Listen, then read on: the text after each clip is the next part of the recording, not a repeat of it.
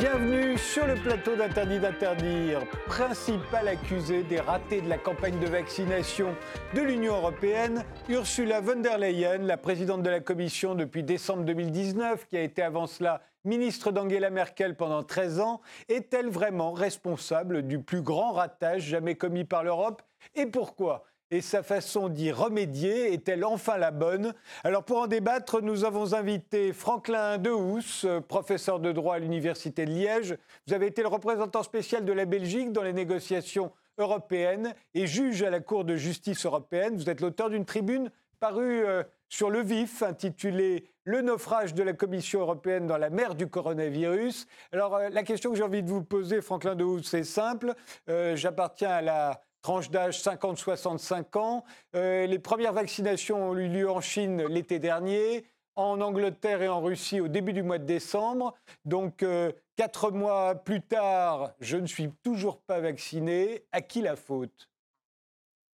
Euh, D'abord à la Commission européenne, mais qui a été soutenue aussi par les gouvernements nationaux dans une stratégie où on n'a pas fait assez attention à ce que d'autres États faisaient, notamment c'est-à-dire pour améliorer le processus de production. C'est ce qu'elle fait maintenant.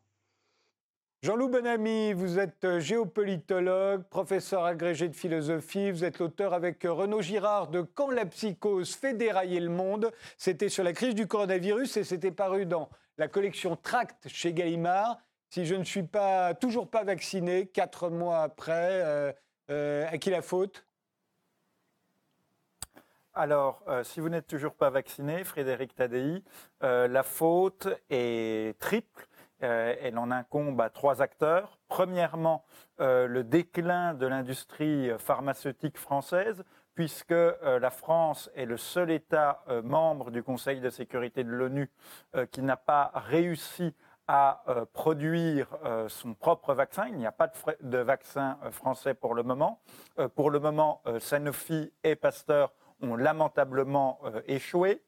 Euh, deuxièmement, vous le devez, euh, cette non-vaccination, vous la devez au gouvernement français qui a commis un véritable naufrage logistique. Hein, vous savez que toute organisation tend à se désorganiser et à connaître des problèmes logistiques. certains gouvernements arrivent à gérer ces problèmes, d'autres pas. Dans son histoire, la France est la spécialiste des grandes catastrophes euh, logistique et organisationnelle. Hein, en 1870 face à la Prusse, en 1940 euh, face à l'Allemagne. Donc là, on vit une nouvelle débâcle euh, logistique et organisationnelle. Et enfin, troisièmement, vous le devez à l'Union européenne et à la Commission européenne qui entend que centrale d'achat de vaccins a elle aussi complètement échoué. Michel Rivasi, vous êtes député européenne depuis 2009, membre d'Europe Écologie Les Verts. Vous avez été la directrice de Greenpeace France de 2003-2004 et vous avez fondé avec Corinne Lepage l'Observatoire de vigilance et d'alerte écologique. Avant tout ça, vous étiez professeur agrégé de sciences naturelles. Alors, euh, si je ne suis pas vacciné, toujours pas vacciné, à qui la faute d'après vous? Eh bien, moi, je dirais aux laboratoires pharmaceutiques qui n'ont pas respecté les contrats. Et euh, vous voyez que ça a été signé quand même euh, en 2020. Donc, euh, vous avez dit l'Angleterre, les États-Unis ont attaqué en décembre. Euh, nous, on était prêts en janvier et les doses ne sont pas arrivées ou pas suffisamment. Et puis, je dirais aussi à la Commission européenne, parce qu'elle a été assez naïve dans les négociations. La preuve en est, c'est qu'elle veut toujours pas divulguer ses contrats qu'elle a négociés avec les laboratoires pharmaceutiques. Donc, on ne sait pas quelles sont les conditions commerciales qui lient euh, la commission et les laboratoires, ni les sanctions. Euh, parce que vous voyez, à partir du moment où on ne peut pas avoir l'agenda, on ne peut pas avoir euh, l'argent qui a été donné, eh bien, il y a une opacité qui fait en sorte à ce que on ne peut pas faire une pression suffisante au niveau des laboratoires pour qu'ils respectent leur engagement. Joachim Imad, vous, vous êtes directeur de la fondation Res Publica, créée en 2005 par Jean-Pierre Chevènement et qui se veut un centre de réflexion et de proposition sur les enjeux principaux du monde d'aujourd'hui. Elle est favorable notamment à une refondation européenne. Alors, si je ne suis toujours pas vacciné, et, pire encore, si demain je me retrouve en réanimation, qui dois-je incriminer? Bonsoir Frédéric Tadei et merci pour votre invitation. Bon, je pense, comme l'ont dit les autres intervenants, que les torts sont évidemment partagés sur la question de la vaccination. Il ne faut pas absoudre les États-nations de leurs fautes et il faut aussi reconnaître que la Commission européenne a su faire a su évoluer parfois au cours de cette crise, notamment sur des questions comme les aides d'État, la règle des 3%, les déficits publics par exemple. Néanmoins, je pense que l'échec de la Commission européenne sur cette, euh, sur cette campagne de vaccination est criant. Il tient, selon moi, au fait que l'Union européenne s'est comportée, comme l'a dit euh, M. Bonani, comme une simple centrale d'achat, là où il aurait fallu qu'elle soit coproductrice, comme l'ont fait les États-Unis, par exemple. Ils ont mis en place un programme très ambitieux, le Warp Ship, de 11 milliards de dollars, tandis que les Européens ont investi à peu près six fois moins euh, par rapport à la taille de leur population. Et donc je pense que l'échec de la campagne de vaccination renvoie à des faiblesses structurelles de l'Union européenne, pas seulement des, des, circonstances immédiates. On observe depuis une quarantaine d'années que la construction européenne s'est faite non pas sur euh, le principe d'une politique de puissance, Bien souvent, euh, la construction européenne a été un moyen par, euh, lesquels les États européens ont organisé eux-mêmes leur propre euh, impuissance, sous le joug notamment de principes néolibéraux. Et on, voit qu'il y a un acharnement des gouvernants français à chaque crise à passer par l'échelle communautaire, comme si c'était le seul échelon auquel on, pouvait on pourrait avoir une forme de puissance dans la mondialisation, alors même que bien souvent l'Union européenne est euh, bien souvent failli puisqu'on a, on a une structure hybride qui n'a ni les avantages d'un État-nation, ni les avantages d'une structure purement fédérale qui nous permettrait de mener une politique agile, souple et rapide quand c'est nécessaire.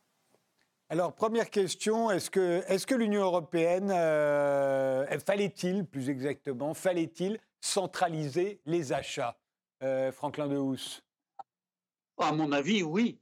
Parce que quels que soient les problèmes que nous avons maintenant, il faut bien se rendre compte que déjà les conflits que nous avons avec quelques partenaires extérieurs, si nous n'avions pas mutualisé les achats de vaccins, nous les aurions trois à quatre fois plus forts entre les États membres. Et on se serait complètement déchiré, comme on a failli se déchirer d'ailleurs sur les masques l'année dernière. Donc, c'était vraiment quelque chose à faire, mais c'est pour ça qu'il est absolument vital de veiller à améliorer la gestion de ce programme n'y a pas vraiment d'alternative. Sur la centrale d'achat, euh, euh, Jean-Loup Bonamy? Alors, euh, moi, je pense qu'il, qu'en tout cas, confier exclusivement à l'Union européenne la responsabilité de la commande des vaccins était une grave erreur.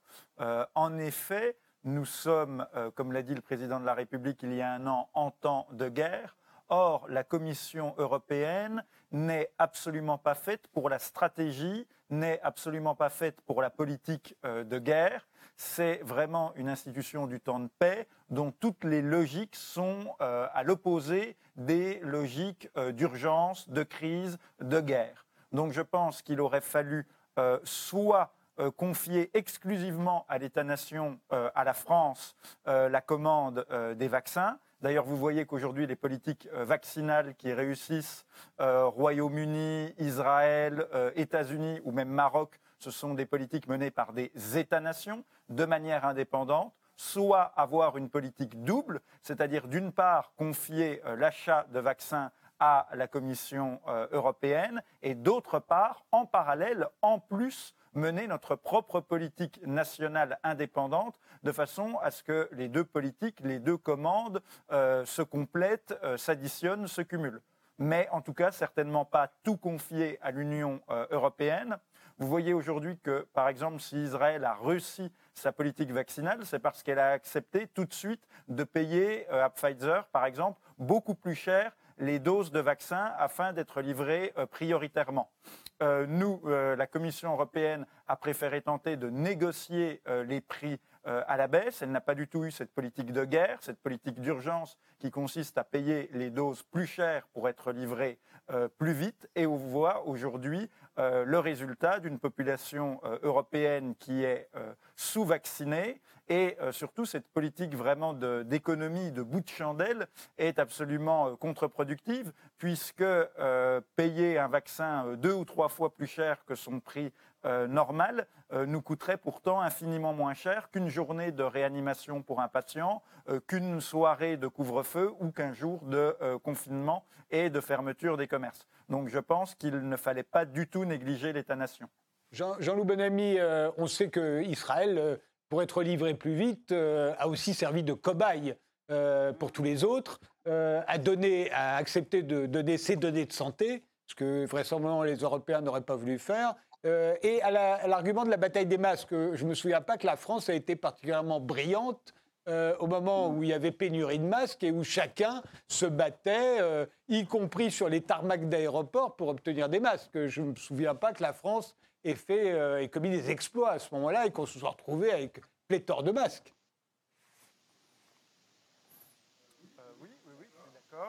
Euh, bien sûr, il y a euh, des échecs euh, européens, mais il y a aussi des échecs nationaux, une faillite stratégique française. Simplement, je vois comment on peut, dans le cadre de l'État-nation, remédier à la faillite française.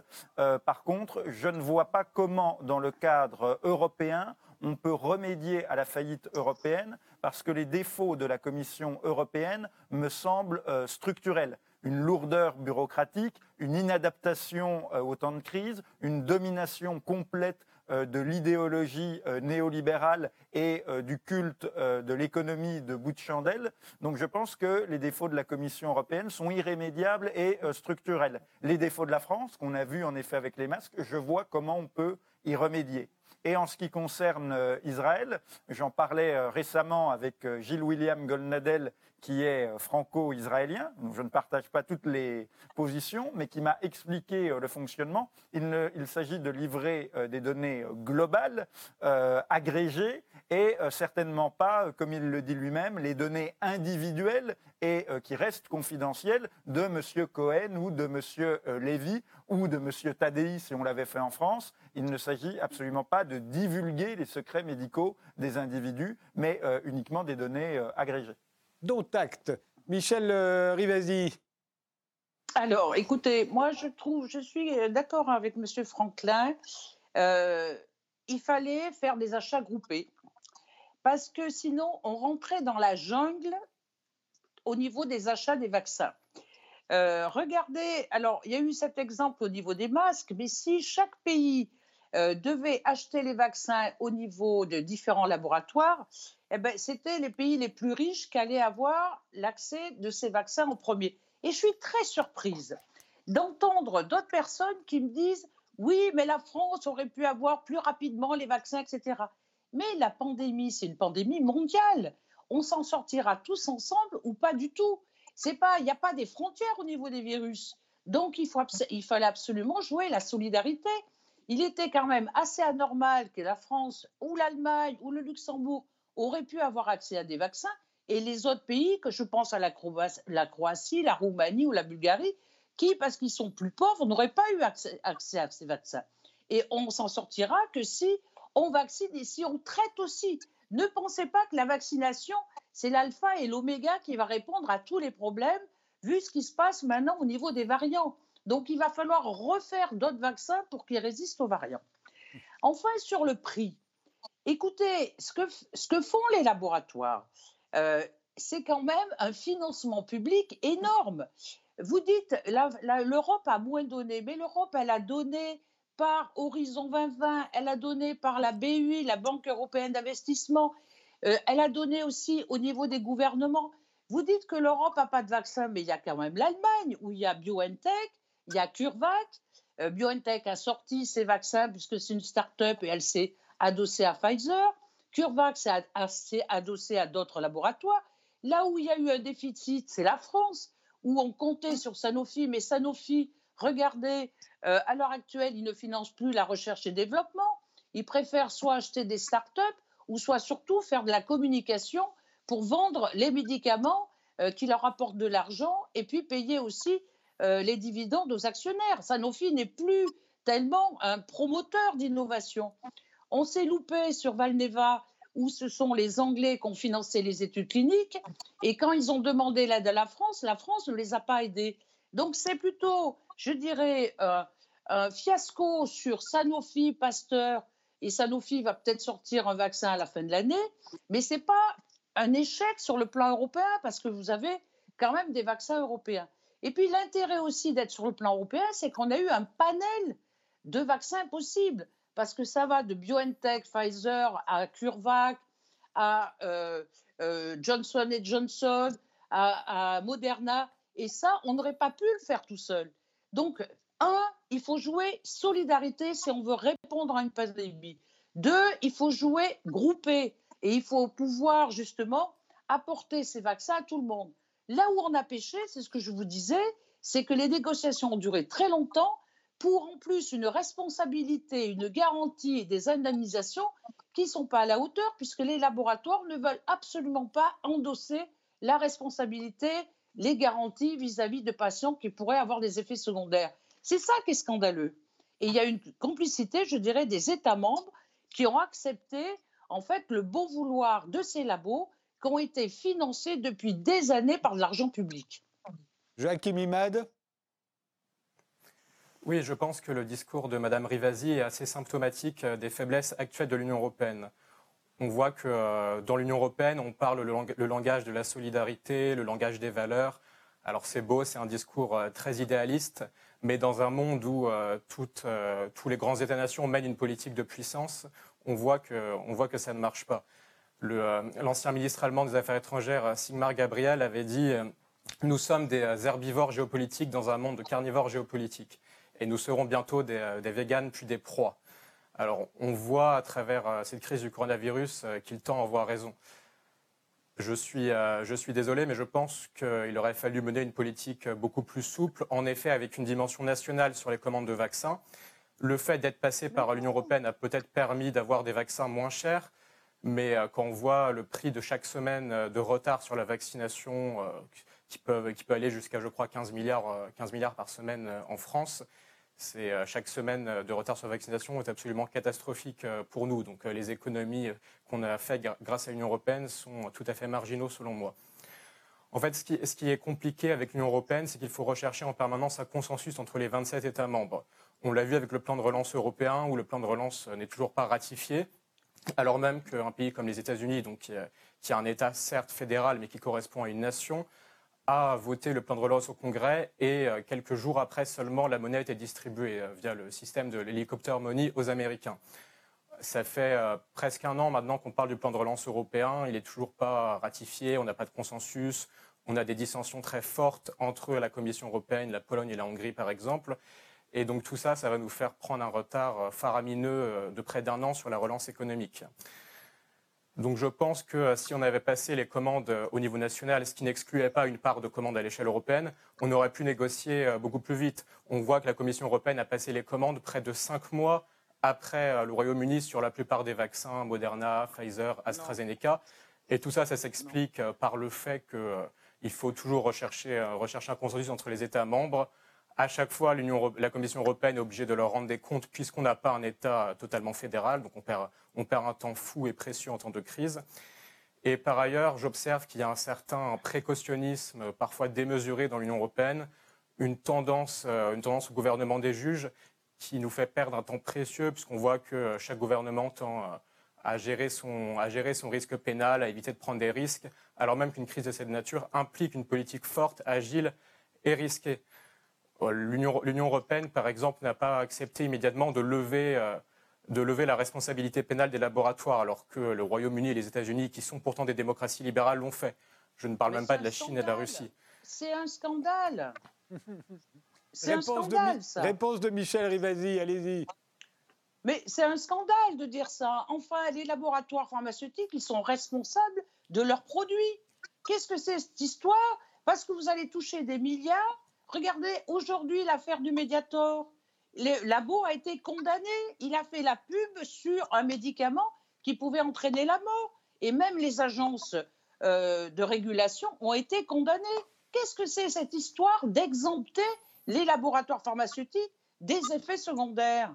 Enfin, je sais bien qu'on est dans l'urgence, qu'il y a des risques à courir, mais si on meurt parce qu'un effet a entraîné la mort, ils en portent une responsabilité, alors qu'à l'heure actuelle, ils se sont arrangés pour que la responsabilité, ça soit les États membres qui la portent.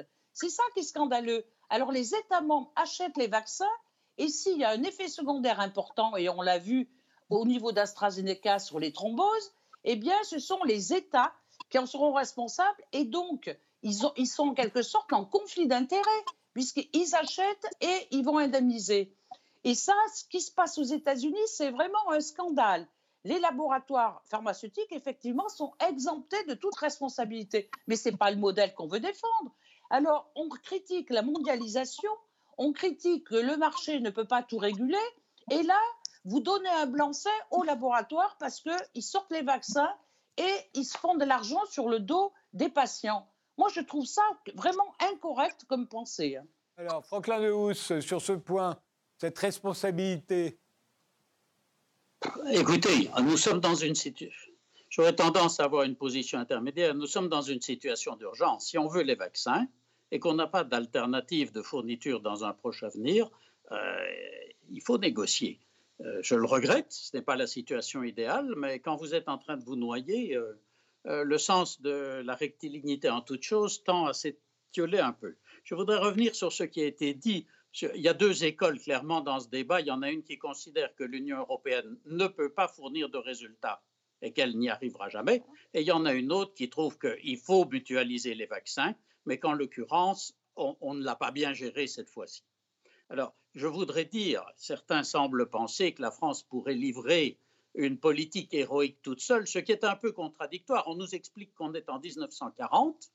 Or, quand je me souviens, il y avait, il y avait 8 millions de réfugiés sur les routes hein, en France en 40, euh, et l'État s'effondrait partout. Relisez les descriptions de Jean Moulin. Je n'ai pas l'impression que la France est tout à fait dans ce niveau-là. Je suis étonné de ce discours catastrophiste. C'est vrai que ce n'est pas glorieux comme performance, mais enfin, euh, ça n'est pas non plus euh, l'effondrement d'un État en Afrique en pandémie sans système de santé. Et malgré tout, lentement, les choses se remettent. Et c'est valable aussi pour l'Europe. Je voudrais dire simplement que ceux qui rêvent que la France va faire euh, une politique autonome à cet égard n'ont tout simplement pas regardé la carte industrielle. Où est la production française en termes de vaccins? Et il ne faut pas oublier, je veux bien discuter de ce qui se passe ce mois, cette semaine, et l'héroïque douleur de M. Tadei de ne pas être vacciné. Mais ce qui nous c'est un projet, pas pour la semaine suivante, mais pour les années qui viennent, avec un besoin qui pourrait être de plus de 10 milliards de vaccins par an. Et de manière relativement finançable et sans créer des effets d'aubaine. Parce que si vous envoyez tous les États membres en ordre dispersé pour s'offrir des vaccins, la première conséquence, ça va être de désorganiser le marché et de faire monter les prix. Et donc de rendre la chose plus difficile à terme. Si nous voulons un véritable système de production de vaccins et de traitements d'ailleurs, il y a un énorme avantage à mutualiser la chose au niveau européen. Parce que, en l'occurrence, si la France était en train de chercher maintenant des vaccins, je dois quand même attirer l'attention qu'il n'y a quasiment pas de production qui vient de son territoire national. Mm. Et il faut, il faut gérer la réalité, pas un monde imaginaire, me semble-t-il. Alors, juste dernière, euh, dernier point, euh, Franklin de Housse, vous, alliez, vous soulignez euh, dès le départ, vous, que, c'est, que la Commission européenne aurait dû soucier de, des, lignes de production, de, de, la capacité de fabrication de ces vaccins. Et, et quand vous dites qu'il n'y a par exemple aucune unité de production en France, effectivement, c'est dans, le, c'est dans le même ordre d'idée. Ah, tout à fait. Mais, je rejoins d'ailleurs certaines observations de M. Imad sur l'approche qui n'est pas bonne. Mais ma conclusion n'est pas qu'il faut lui tordre le cou, ma conclusion est qu'il faut l'améliorer. Et ce qui n'a pas été fait, ce qui aurait été facile de faire, c'est ce que les États-Unis et le Royaume-Uni ont fait, c'est-à-dire de déverser de l'argent dès le milieu de l'année dernière, non seulement dans la structure de production des vaccins, mais dans la structure de production des composants de vaccins, et de déverser plus. Parce que c'est ça qui a fait la différence. Mais si demain, comme M. Breton le fait d'ailleurs, je dois dire, lui au moins a compris les erreurs de ses prédécesseurs, il est allé se balader dans les usines, il examine où sont les goulots d'étranglement et il essaie de les supprimer pour l'avenir, de manière à faire monter cette production. Et ça sera beaucoup plus facile de le faire au niveau européen qu'au niveau national. Hein. Parce que si vous le faites au niveau national, vous aurez aussi des gens qui vont vous dire, qui vont bloquer les exportations aux frontières. On fait, on fait une pause, on se retrouve juste après.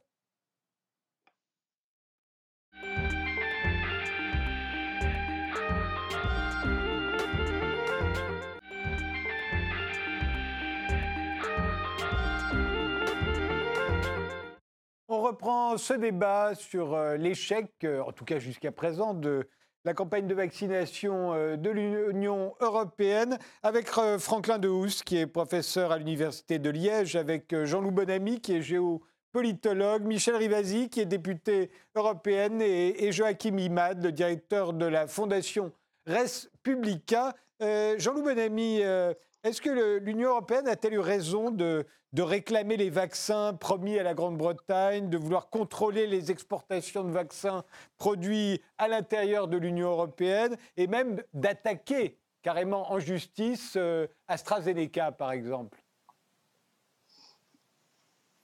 Alors, euh, je vais vous répondre, euh, Frédéric Tadei. Simplement, je voulais faire une, petite remarque quand même sur quelque chose qui a été dit. On nous a dit que c'était une pandémie mondiale et qu'on ne s'en sortirait pas euh, si on n'était pas euh, tous vaccinés et notamment si tous les Européens n'étaient pas vaccinés. je trouve qu'il y a dans cette remarque un biais logique majeur.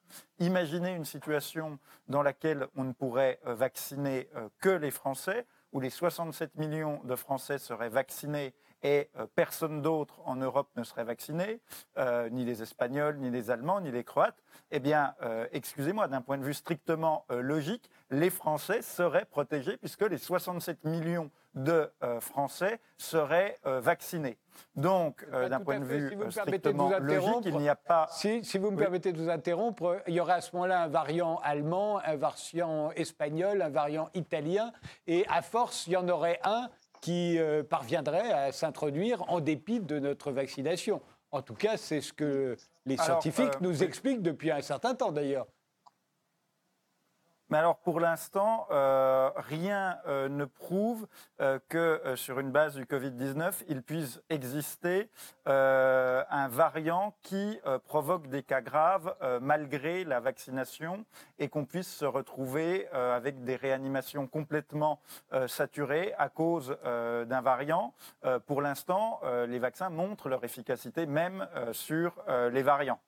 Et également, je dois dire que le but du euh, président de euh, la République française est de veiller aux intérêts de la France et de protéger euh, la population française. C'est ça son devoir et ça doit être son obsession. Après, une fois que la population française est vaccinée et protégée, bien sûr qu'on peut euh, faire preuve de euh, générosité et aider les Croates, les Tchèques, les Bulgares et également, en dehors de l'Europe, puisqu'il n'y a pas que l'Europe, les Africains, par exemple. Hein.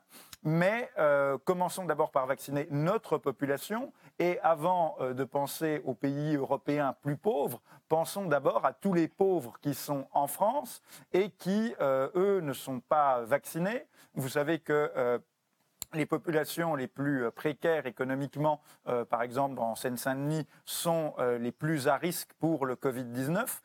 vaccinons d'abord pour des raisons logiques et pour des raisons politiques, puisque la politique c'est d'abord protéger les siens. Vaccinons en priorité les pauvres chez nous avant de nous mêler des pauvres, des pays pauvres d'Europe de l'Est ou des autres pauvres d'Europe. Voilà. Euh, mais bien sûr, après, une fois que nous aurons protégé toute notre population, et euh, s'il nous reste des doses de vaccins, bien sûr, aidons les autres. Mais euh, charité bien ordonnée commence par soi-même, et c'est d'ailleurs comme ça que pensent tous les autres pays. La Hongrie, qui est membre de l'Union européenne, bénéficie du programme de la Commission européenne, mais lance également en parallèle, hors Union européenne, ses propres commandes de vaccins russes et chinois. Même l'Allemagne a fait savoir que si les choses ne s'accéléraient pas, elle lancerait aussi sa propre politique de commande nationale. Donc la France est en quelque sorte le dindon de la farce. elle est toujours le, euh, le seul pays européen à croire à l'Union européenne euh, jusqu'au bout et à respecter les règles européennes, même quand elles sont euh, très contraignantes, très handicapantes et que les autres ne les respectent plus. Au contraire, les autres États européens, comme l'Allemagne par exemple, ne respectent les règles que quand ça les arrange et euh, dès que les règles ne les arrangent plus, ils les jettent à la poubelle. Seule la France, avec une naïveté euh, désarmante, s'entête à euh, croire qu'il faut toujours respecter les règles européennes et donc parfois même la seule à les respecter avec un entêtement fanatique qui, force, qui forcerait l'admiration s'il ne provoquait pas d'abord la consternation. Et euh, ensuite, également, donc pour répondre rapidement euh, à votre question, euh, l'Union européenne aurait dû déjà se préoccuper de ne pas laisser exporter comme ça a été le cas jusqu'à maintenant, un certain nombre de doses de vaccins qui avaient été produits sur son sol et qui ont été exportées sans que jusqu'à maintenant elle ne s'en préoccupe. Mais surtout, si elle a tant besoin que ça de vaccins, et je crois avoir compris que c'était le cas, elle pourrait très bien lever son, veto et accepter le vaccin russe Sputnik, dont l'efficacité euh, fait aujourd'hui consensus parmi euh, la communauté euh, scientifique. Alors, Franklin Dehous, parce que je sais que vous n'êtes pas du tout d'accord, alors autant vous donner la parole à vous tout de suite. Écoutez, j'admire la capacité infinie de M. Bonamy à gérer un pays qui n'existe pas et à dire que la France devrait d'abord réserver ses vaccins aux Français, alors qu'elle est un des pays dont nous avons vu que précisément elle n'a pas été capable de les produire. Si c'est chacun ses vaccins, la première conclusion, c'est que la France n'en aura pas. Ça, c'est un avantage de l'Europe. Elle les aura beaucoup mieux en coopérant avec ses voisins plutôt qu'en essayant des petites choses toutes seules. Ça, c'est un, c'est un premier point. Le deuxième point, le vaccin russe, ce monument de crédibilité médicale mondiale, je tiens quand même à rappeler qu'en Russie, il y a une résistance farouche du personnel de santé pour se le faire injecter un vaccin sera probant, d'abord quand il aura subi tous les tests qui sont prévus par l'Agence européenne des médicaments, et ensuite quand on aura un contrôle sur son processus de production. Hein. Parce que l'autorisation du vaccin ne sert pas seulement à le commercialiser, mais aussi à vérifier comment il est produit.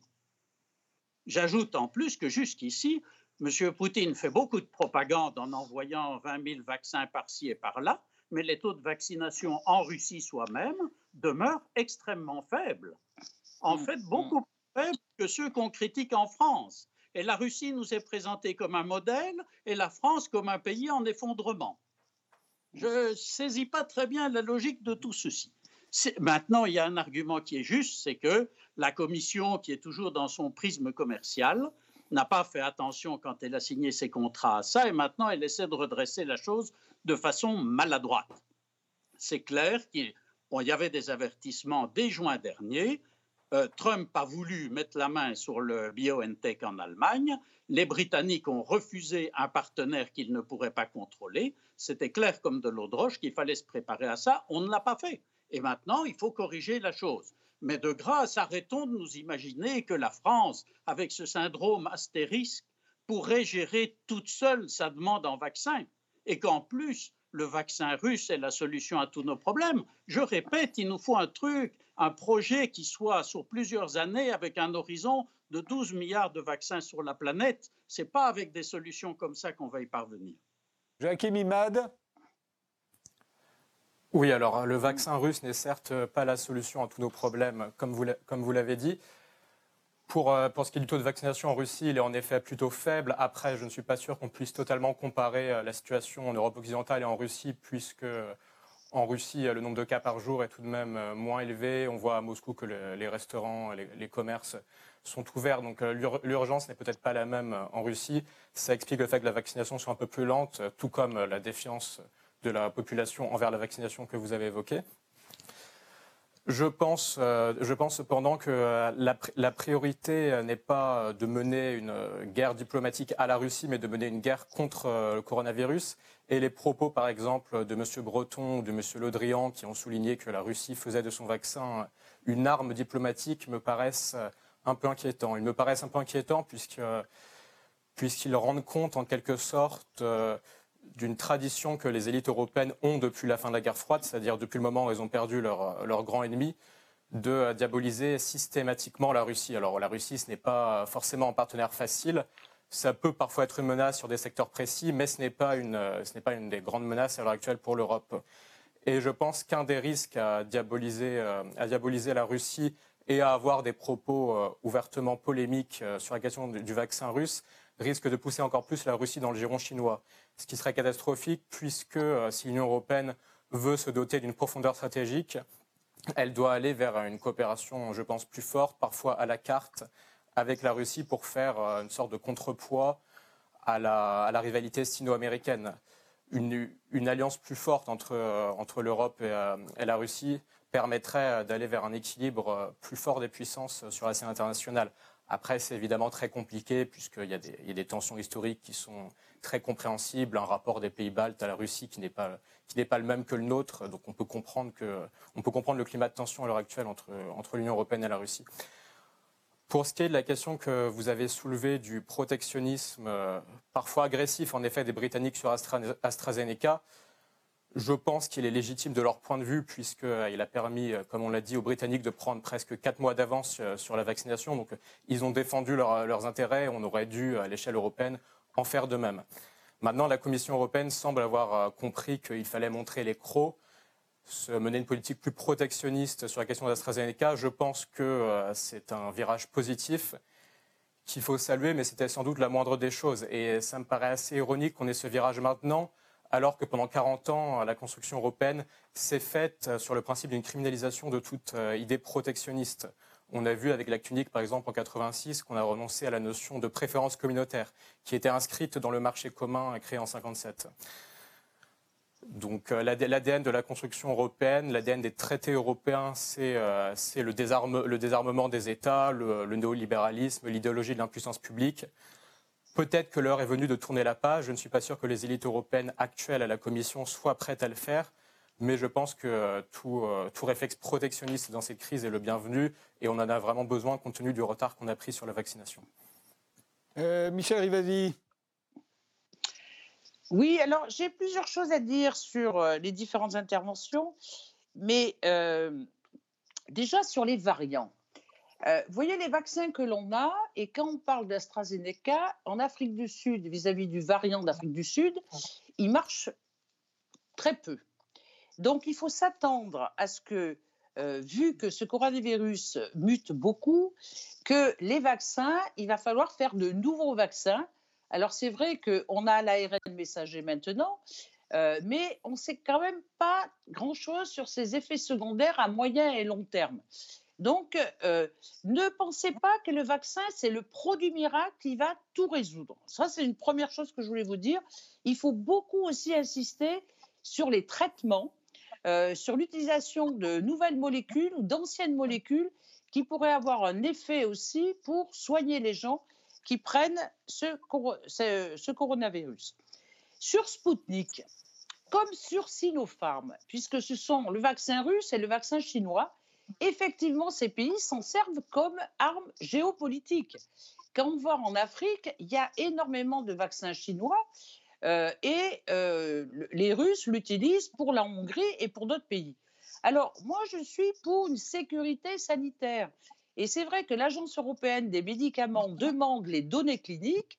À partir du moment où elle a ces données cliniques et elle peut évaluer ce vaccin, pourquoi pas utiliser Sputnik ou Sinopharm Mais il faut qu'il y ait la transparence sur les données cliniques.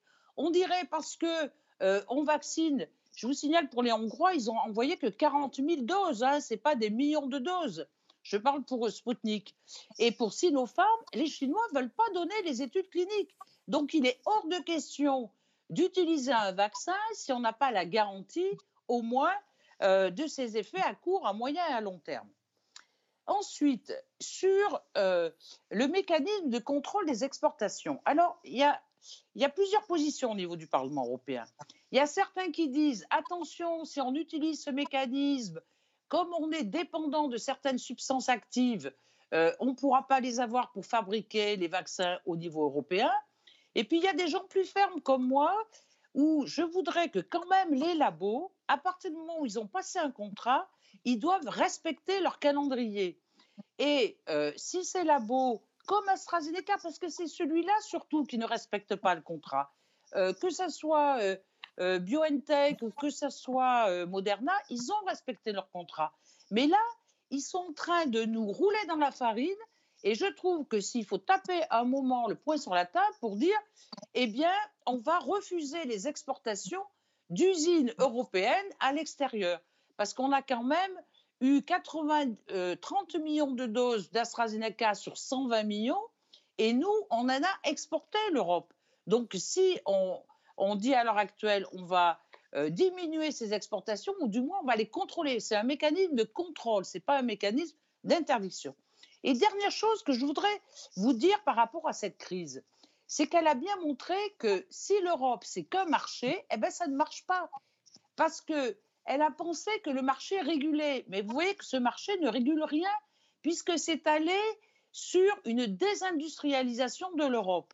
Donc je trouve que cette crise a remis en fait la notion de souveraineté européenne, que ce soit la souveraineté sanitaire, puisque là, il va falloir réarmer de l'industrie pharmaceutique, mais qui ne soit pas qu'un marché, parce que quand même, c'est des lobbies énormes, ces, ces lobbies pharmaceutiques. Alors on est content qu'ils nous ont sorti un vaccin, mais il ne faut pas qu'ils s'enrichissent au détriment des citoyens européens.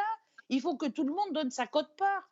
Et lorsqu'on a demandé de, pouvoir euh, se déroger de la propriété intellectuelle, on appelle ça les TRIPS au niveau de l'Organisation mondiale du commerce, parce qu'on peut le faire, on a le précédent au niveau des traitements du sida, eh bien, qui refuse? C'est la Commission européenne, c'est les États-Unis, c'est l'Angleterre, c'est tous les pays qui ont beaucoup d'industries pharmaceutiques.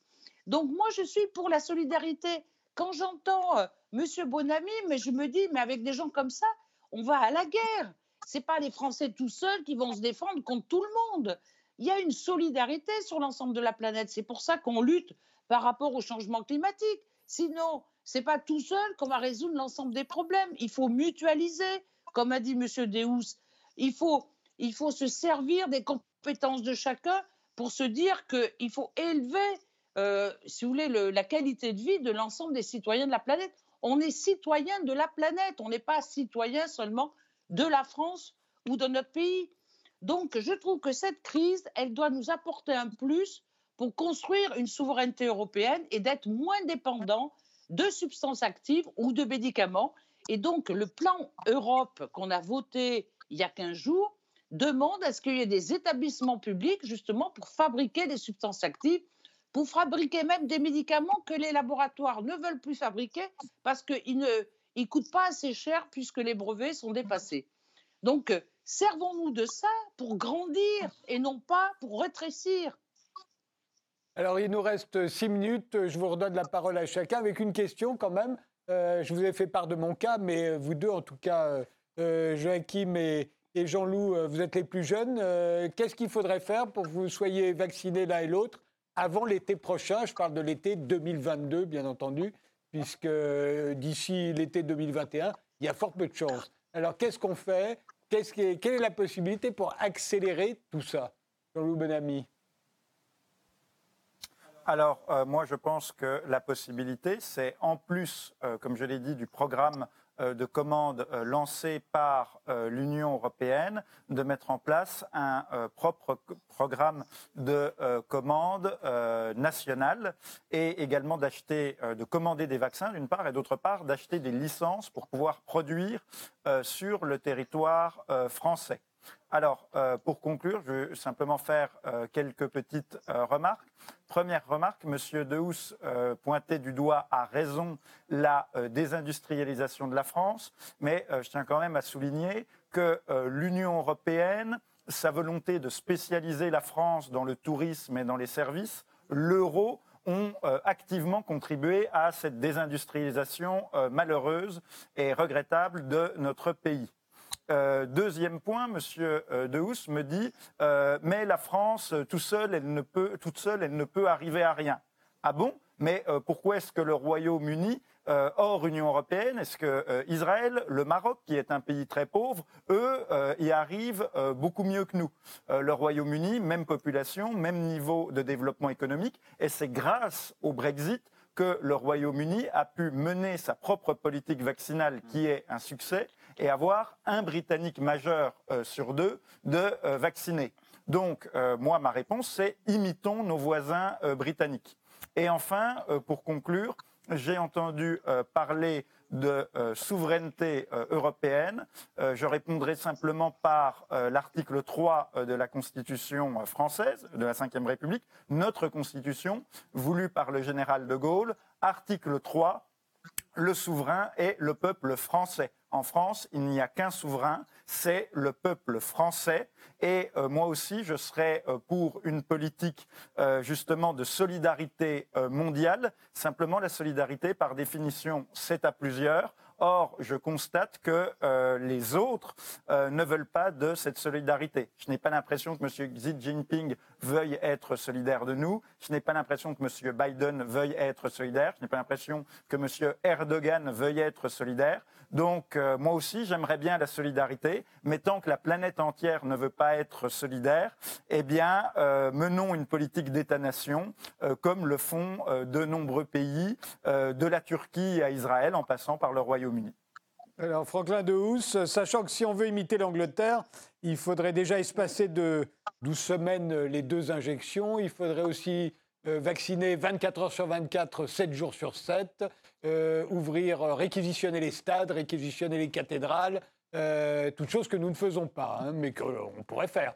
Franklin de euh, votre solution à vous? Tout à fait. Il faut bien distinguer d'ailleurs les problèmes de production et puis les problèmes de distribution. Et là, effectivement, il y a des leçons à prendre dans tous les pays ils peuvent tous apprendre des uns des autres. Je voudrais juste dire ceci. Euh, d'abord, quand on évoque la désindustrialisation de la France, ce n'est pas un complot européen qui y a mené il y a une succession de gouvernements qui, à tort ou à raison, n'ont pas considéré ça comme une priorité. Parce que sinon, il y avait des recettes, et on les connaît.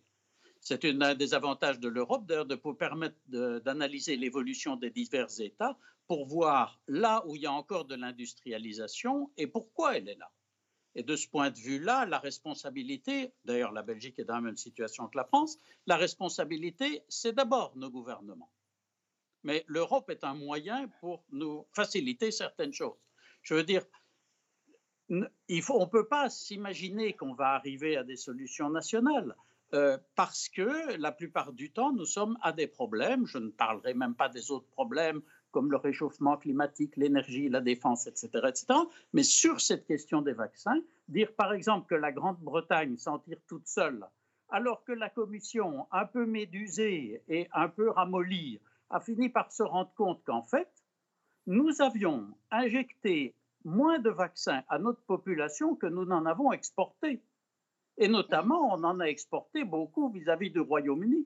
Et d'ailleurs, la simple menace de la Commission vis-à-vis du Royaume-Uni l'empêcherait déjà de faire la deuxième injection qu'elle a retardée. Alors, vous parlez d'une autonomie. Quant à plaider les effets du Brexit, je vous invite à aller regarder ce qui se passe à la frontière britannique, où le commerce est déjà en train de s'effondrer. Allez voir toutes les protestations des PME en Grande-Bretagne, qui, alors même qu'on n'a pas encore établi tous les contrôles douaniers, sont déjà en train de mourir la bouche ouverte. Ce n'est pas vraiment une solution. Si nous voulons précisément résister aux pressions des grands défis et des carnivores qui sont dans le monde maintenant, la seule manière de le faire, c'est en regroupant nos forces. Nous n'avons plus la capacité de le faire seul. On pourrait avoir le débat sur la défense. Quelle est encore l'autonomie militaire de la France pour le moment? On n'a pas le temps. On n'a pas le temps, François Dehousse. Pour en revenir à la question, il faut booster la production de vaccins. C'est une recherche qui coûte cher et d'ailleurs, Mme Rivasi l'a bien rappelé, elle n'est plus menée à une série d'égards par les acteurs privés. Et la seule manière d'obtenir des résultats, c'est de mutualiser cette recherche aussi. Sinon, on dépense 5, 6 fois la même chose dans divers États membres pour avoir un rendement beaucoup plus faible. Donc, au niveau de la recherche, au niveau de la production. Nous devons regrouper les choses, mais là où je partage les interventions faites, c'est que la Commission doit abandonner ses rêves. Elle n'est plus en train de gérer simplement le marché unique ou la politique commerciale. Il y a un intérêt général, il y a une politique de santé qui est différente, et l'administration européenne, ou plus exactement ses dirigeants, sont priés de s'y adapter. Alors, Jean-Michel Kibimad, une minute. Oui, alors sur la question de la, désindustrialisation, je suis partiellement d'accord avec euh, ce qu'a dit M. Dehous. Évidemment, une, une responsabilité des gouvernements, euh, des gouvernements nationaux et notamment euh, des gouvernements français dans les années 80-90, qui sont en quelque sorte partis du principe que l'industrie appartenait au passé, était désormais désuète, et que l'avenir de l'économie, c'était les services et la finance. Par ailleurs, les gouvernements nationaux ont évidemment accepté la logique de la construction européenne telle qu'elle s'est faite dans les années 80-90. Mais on ne peut pas faire comme si euh, l'Union européenne était totalement, euh, totalement dénuée, euh, dénuée de tout tort, puisque l'Union européenne fonctionne comme on l'a vu depuis 30 ans, comme une organisation verticale, autoritaire, avec un, avec un centre, l'Allemagne, qui polarise, qui polarise l'emploi, qui polarise l'activité économique à son profit et au profit des pays immédiatement voisins, donc tout le hinterland qu'elle a constitué avec les pays d'Europe du Nord et l'Europe de l'Est. Et tout ça, qui s'explique donc euh, essentiellement par l'acte unique, mais aussi par la mise en place de l'euro, ça a largement accéléré la désindustrialisation de la France et des pays d'Europe du Sud, beaucoup plus que dans les autres pays de l'Union européenne. Pour ce qui est de la notion de souveraineté européenne, euh, je suis d'accord avec ce qu'a dit euh, M. Bonabi. Elle me, paraît assez problématique puisque la souveraineté implique l'existence d'un peuple, d'une volonté générale et d'un intérêt bien compris. On n'a pas ça à l'heure actuelle euh, à l'échelle européenne et je pense que les élites allemandes et le tribunal de Karlsruhe, par exemple, sont beaucoup plus lucides que nous sur cette question. enfin, dernier point sur lequel j'aimerais réagir. Juste sur les vaccins. Oui, oui.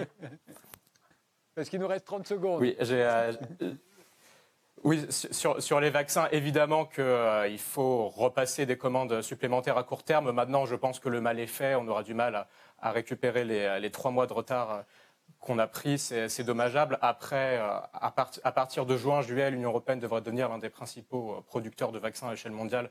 Donc on peut s'en réjouir, mais euh, ce sera sans doute trop tard pour une reprise rapide de la, rapide de la croissance. Dernier mot, Michel Rivasi. On est déjà Alors, Monsieur Tadei, Monsieur Tadei, prenez de la vitamine D, très important pour renforcer votre système immunitaire, la vitamine C, du zinc.